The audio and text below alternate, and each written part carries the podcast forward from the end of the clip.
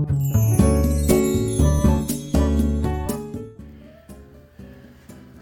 はようございます。愛知県岡崎市のオーラムという一人サロンで美容師をしてます。カナダと申します、えー、このチャンネルでは一人サロンオーナー様や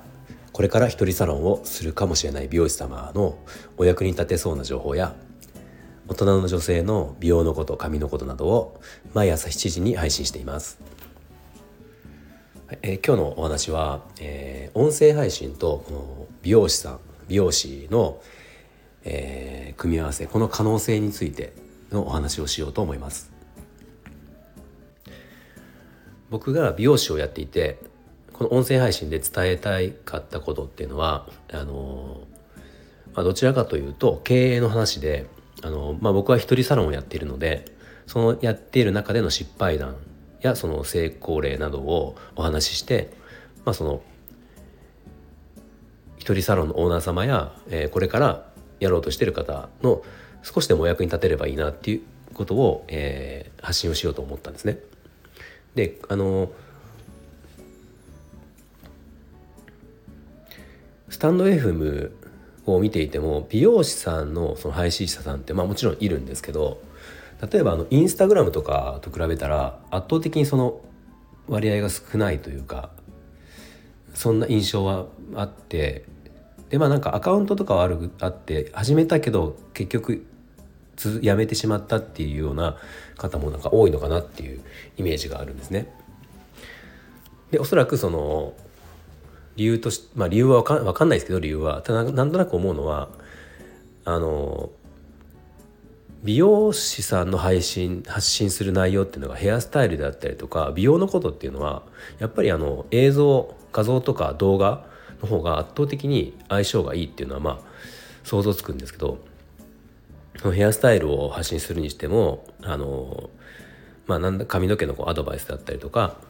まあ、そういったことっていうのは、まあ、カットのそのね、えー、技術的なことなんかでもそうですけど、まあ、圧倒的にその YouTube とかの動画の方が、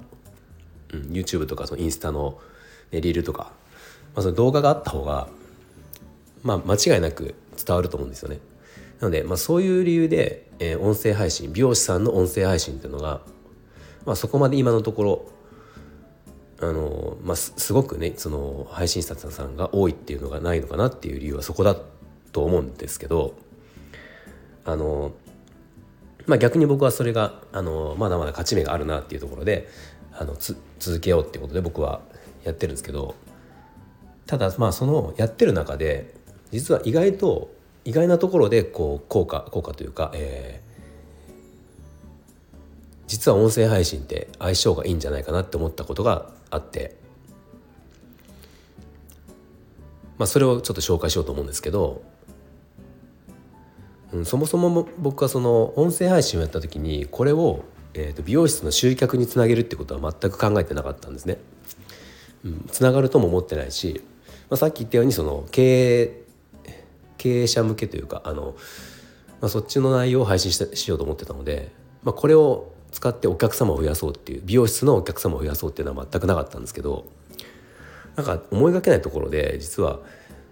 うん、その集客ができるんじゃないかって思ったことがあって、まあ、あるうちのお店に来てくれてるお客様がその僕のこの音声配信を聞いてくださってるんですけどその時にあの、まあ、その方は、えー、女性の方で、まあ、ご結婚されてる方なんですけどまああのお家で僕の配信を旦那様と2人で聞いてくださるらしいんですねありがたいことに。でその時にまああのまあ、毎朝っていうかあの結構その朝食を食べながらその聞いてくださるらしいんですけど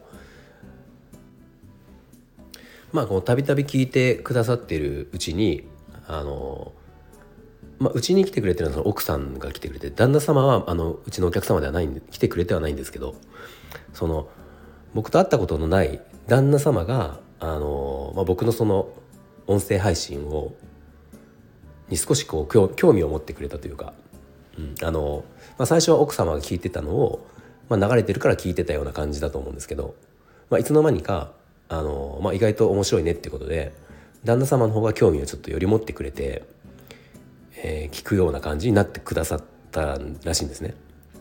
で、あのまあ、そうするとちょっと一一回その髪切ってもらいたいなぐらいの感じになったらしいんですよ旦那様が。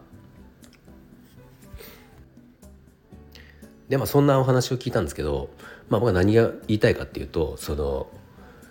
普通に考えて、まあ、美容室の集客って言ったら髪の毛ヘアスタイルなどのあの配信配信っていうかまあその情報発信とかで、まあ、こうそのスタイルを気に入ってくれてそこに行ってみようっていうのがまあ一番一番スタンダードな流れだと思うんですけど音声を聞いて作る髪型とか技術とかっていう以前に音声を聞き続けることでその美容師さんのあの考え方とか、まあ、音声なのでなんとなくなんとなくですけど人間性とかって伝わりやすいじゃないですか。うん、でそれを、えー、聞いてくれて気になってくれて一度じゃあこの人に切ってもらおうかなって思ってもらえることって実はすごいことかなと思って、うん、あの普通にその美容師さんの技術に興味を示して、えー、カットに、まあ、髪を切っていくことよりもそこは分からないんだけどなんかこの人に会ってみたいとかこの人と喋ってみたいとかそこから入る集客ができた時にそのお客さんってすごくその長く通ってくださるお客様になる可能性がかなり高いんじゃないかなって思ったんですね。まあその音声配信自体があの、まあ、これから増える増えるとは言っても今の時点でインスタとか、ね、あの今それに比べて、えー、すごく聞いてる人が多いかっていうと、まあ、今のところまだまだ少ないと思うので、まあ、今の段階でじゃあこれをその音声配信を美容師さんがしたところでじゃあすごくその集客に結びつくかっていうと、まあ、そこまで多くはないと思うんですね正直。だからまあそれだけでってことは難しいと思うんですけど、まあ、あの週週な週の配信、えーと、集客っていうものは別でやりながらこの音声配信をして並行してやっていくことでなんかその本当に長く通ってもらえるお客様を、えー、集客できる可能性が、うん、実はあるのかなと思ってます。まあ確かにやっぱりその音声、まあ、僕もこう聞く側で結構聞くんですけどまあ一回聞いただけでじゃあその人に会いたいかっていうとそこまでは正直ならないと思うんですけど何か一回聞いて興味を持ってで続けて聞くようになってじゃあこれをもうあの何ヶ月かこうねなあの毎日毎日その人の声を聞いてると何か会ってお話ししたいなとかっていうのはやっぱ自然とそういう気持ちになるんですよね。そうなので美容師さんが、まあ、それをその思わせた時に、まあ、これは本当に集客っていう部分でも強いなと思って、まあ、もちろんこれは美容師さんだけじゃなくてどんな職業にも当てはまると思うんですけど、まあ、僕は今までその集客っていうところで言はあのやっぱりそのメインの部分美容師であったら、えー、ヘアスタイルだし、うん、これがまあ例えばネイリストさんだったらネイルの作品であったりとか、ね、エステセラピストさんとかであればその知識であったりその技術であったり、まあ、そういう部分でやっぱりその配信をして発信をしてそこに興味を持ってもらうってことがやっぱり一番だと思ってたんですよ。でまあそれはまあもちろん間違いないとは思うんですけどやっぱ音声配信でそのそこよりもその人間人自体に興味を持ってもらうっていうのはすごく、後々強いなと思うし、まあ、今までその音声配信っていうものが、まあ、あったはあったんでしょうけどそのこ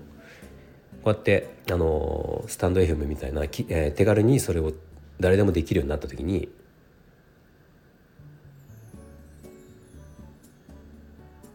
今まではそれができなかったけど、えー、音声配信をすることでその人間性を伝えられる手段が増えたっていうのは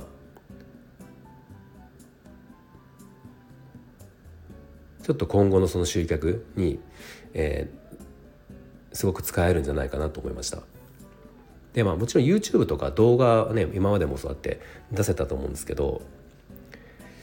まあ動画はもちろんそのいいんだけど配信する方のその